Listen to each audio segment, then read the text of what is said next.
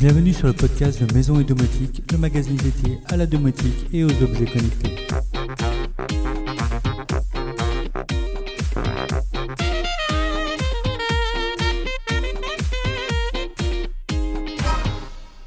Salut les amis Comme chaque semaine, je vous propose aujourd'hui le débrief sur l'actualité du blog et de la domotique en général, mais également des sujets autour de la maison, de la finance et la high-tech.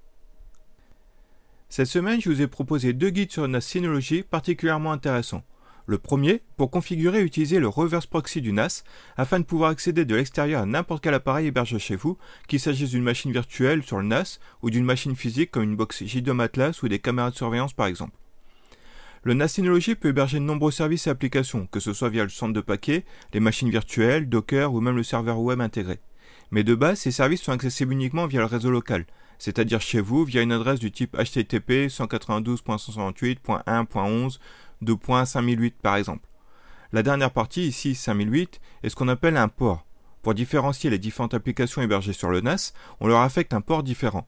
On a par exemple le port 5000 pour la gestion du NAS, 32400 pour Plex, 6400 pour JDOM, etc. Mais nous avons donc là deux problématiques. D'une part, la connexion non sécurisée, bien sûr, puisque nous sommes ici en HTTP et non pas HTTPS. D'autre part, si on héberge plusieurs services, il va nous falloir ouvrir sur le routeur autant de ports qu'il y a d'applications pour pouvoir y accéder de l'extérieur. C'est à la fois contraignant et problématique pour la sécurité, car les ports ouverts sont autant de portes ouvertes vers notre réseau. Mais avec un reverse proxy, vous n'aurez pas à ouvrir tous ces ports sur votre routeur. Un seul port suffira, ce qui sera beaucoup plus simple pour accéder à n'importe quelle application ou service hébergé sur votre NAS. Pas besoin de se souvenir de chaque port correspondant à chaque application. Pour reprendre l'exemple précédent, on pourra avoir des adresses du type plex.mondomaine.com, jdom.mondomaine.com, etc. Plus de ports à mémoriser ni à ouvrir. On utilisera un domaine pour accéder à notre réseau, mondomaine.com par exemple, et autant de sous-domaines qu'on a d'applications, plex, jdom, caméra, etc. La mise en place prend quelques minutes, mais ensuite on a un système vraiment très pratique, sécurisé grâce à la connexion SSL et totalement gratuit. Une fois le reverse proxy configuré, l'ajout d'un nouveau service ne prendra ensuite que 2 minutes à chaque fois. Le second guide permet d'installer un serveur de notification directement sur son NAS Synology, Notify, qui s'écrit NTFY. Une solution open source, très simple mais très efficace, qui bénéficie même d'un plugin pour JDOM. Ainsi, il est possible de recevoir des notifications de son système domotique, tout cela en utilisant des services totalement indépendants du cloud, comme les déjà JDOM. Bien sûr, le service Notify peut être utilisé pour bien d'autres notifications. Il est d'ailleurs déjà intégré à d'autres services comme par exemple Radar et Sonar, Uptime Kuma, Automatic, etc. Côté high-tech, nous avons fait le point sur l'annonce de Harlow mettant en place une politique de fin de vie. La nouvelle est tombée il y a quelques jours de la part de Harlow via un document officiel. Les modèles de caméra Harlow prendront leur retraite après 4 ans de bons et loyaux services. Un bel exemple d'obsolescence programmée qui vient encore une fois remettre en question tous les objets connectés reposant sur le cloud. La Harlow Pro, ainsi sortie en octobre 2016, sera arrêtée au 1er avril 2023, et c'est pas un poisson d'avril. Bien sûr, les modèles les plus anciens comme la toute première Arlo sortie en 2014 et arrêtée de fabriquer en janvier 2019 sera arrêtée à la même date. Dans un an, en janvier 2024, la liste s'allonge avec l'Arlo Baby qui servait de babyphone, l'Arlo Pro 2, l'Arlo Q et Q+, l'Arlo Lite qui était un système d'éclairage sur batterie, et enfin l'audio Doorbell, la sonnette connectée. Beaucoup de modèles que nous avions testés sur le blog. Concrètement, qu'est-ce que ça signifie?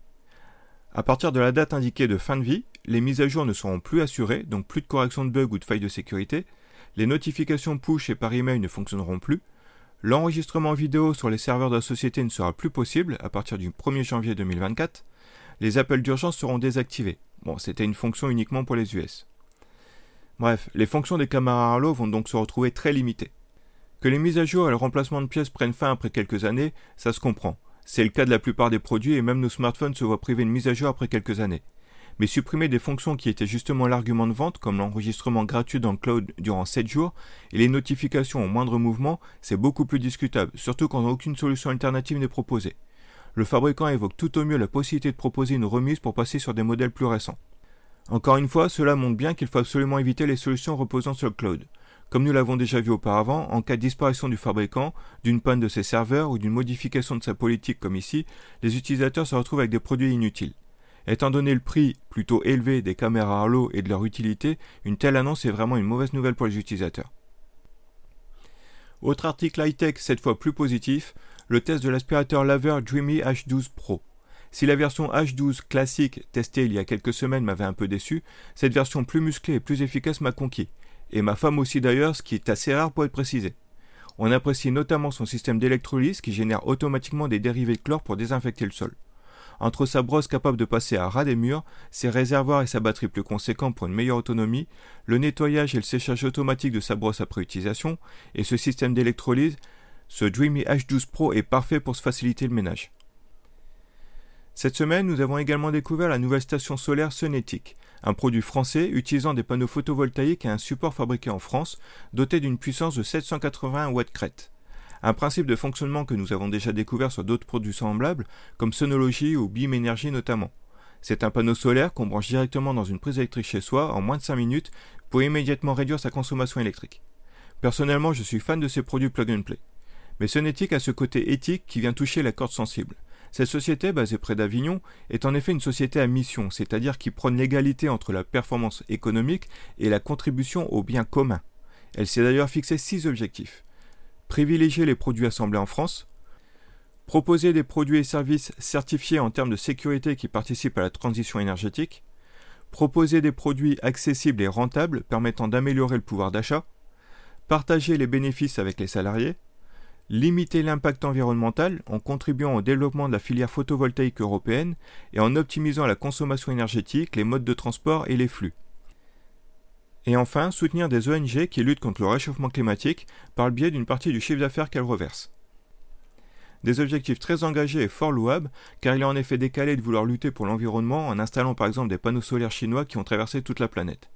Les éléments assemblés par Sonetic sont donc tous fabriqués en France, à l'exception du micro-onduleur, faute de fabricants dans l'Hexagone. Je reviendrai d'ailleurs plus en détail sur ce point car j'aurai l'occasion de visiter très bientôt l'usine française qui fabrique les panneaux solaires pour Sonetic, la société Sistovi basée près de Nantes qui profite de 14 ans d'expertise dans le domaine. Je vous proposerai également très bientôt un test complet de cette nouvelle station solaire. Enfin, côté finance, en ce début d'année, j'en ai profité également pour faire le point sur mes placements financiers de 2022. Vous aviez été nombreux à me demander mes positions par rapport à différents business, je vous ai donc fait un point complet sur ce qui a bien fonctionné et ce qui a malheureusement moins bien fonctionné. L'année 2022 a en effet été très difficile pour beaucoup de business. Entre la Covid toujours présente, la guerre en Ukraine, la crise économique, la chute des cryptos, etc., beaucoup de sociétés se sont mises en faillite. Et la tendance risque de se poursuivre pour 2023. Il faut donc être plus que jamais prudent sur ces différents placements financiers. C'est pourquoi d'ailleurs cette nouvelle année sera pour moi beaucoup axée sur le trading, puisqu'il s'agit d'un des rares placements où il est possible de faire des profits aussi bien quand le marché augmente que quand il baisse. Je vous détaille tout cela dans mon bilan 2022, et je présenterai très bientôt certains traders que je suis qui ont su faire de beaux gains l'année dernière, même avec un contexte difficile. Toujours côté finance, on commence avec un bon plan très intéressant, une alternative à la carte crypto.com dont je vous avais parlé l'année dernière, qui permet de toucher 3% de cashback sur toutes ses dépenses, mais également de se faire rembourser divers abonnements comme Netflix, Spotify, Disney+, Amazon, etc. Il s'agit de la carte bancaire Plutus. Si la carte crypto.com était très intéressante, des décisions des dirigeants ont considérablement réduit ses avantages, avec un cashback ridicule et la fin du remboursement de Netflix et Spotify. J'avais donc cherché rapidement une alternative, et la solution qui s'en approche le plus c'est Plutus. C'est de loin la plus avantageuse et la moins contraignante à utiliser. De nombreux services remboursés, dont Spotify et Netflix, un cashback de 3%, et tout ceci sans engagement ni argent bloqué. Elle est même parfaitement utilisable avec la carte Curve, puisqu'un partenariat a été fait entre les deux sociétés, Plutus pouvant même rembourser l'abonnement à Curve. On peut ainsi cumuler les avantages des deux cartes. À l'heure où notre pouvoir d'achat fond comme neige au soleil, cette combinaison est top, et en 8 mois, j'ai déjà récupéré plus de 600 euros de cashback en utilisant simplement cette carte pour faire mes courses quotidiennes. Du côté de nos collègues, nous avons des articles très intéressants également. Domado nous explique comment passer d'OpenZWave à ZWave.js sur JDOM, le nouveau plugin officiel JDOM pour gérer sa domotique ZWave. Le spécialiste en domotique nous présente également un nouveau détecteur de présence Zigbee bien différent d'un simple détecteur de mouvement. Nous découvrons également 17 astuces pour réduire sa consommation électrique grâce à la domotique. Domoblog nous présente le nouveau dongle Matter pour Home Assistant, ainsi qu'un moyen de garantir l'alimentation de sa box domotique en cas de coupure de courant. Abavala nous apprend qu'il va être possible de piloter nos périphériques Zigbee directement en Bluetooth depuis son smartphone. Udom nous présente la gestion d'une chatière non connectée avec JDOM, ainsi que l'intégration du Winebird pour piloter son arrosage automatique. Nordomotique a testé la sonnette Netatmo intelligente. Enfin, on découvre le partenariat de Resideo avec Omi pour toute l'Europe via M2M Mag. Pour finir, les bons plans du moment. Les soldes d'hiver sont toujours en cours. On peut donc profiter de nombreuses promotions sur les périphériques et les box domotiques. Je vous ai regroupé de nombreuses offres en Zigbee, Akara, Sonoff, Netatmo, Tado, les assistants vocaux, etc. Nous avons également une très belle offre sur la batterie Blue Yeti de 2000 watts, celle que je vous avais présentée sur le blog en fin d'année. Elle profite d'une réduction de 500 euros, soit un prix final de 1899 euros. Ça reste un investissement non négligeable, mais c'est déjà une très belle réduction de 20%. Dans le même genre, nous avons une promotion sur la station solaire Beam Energy qui profite de 15% de réduction. Une offre sympa pour tenter de pallier à l'augmentation de 15% du prix de l'électricité qui aura lieu le 1er février. Voilà, c'est tout pour aujourd'hui. Sur ce, je vous souhaite un très bon week-end et je vous dis à très bientôt.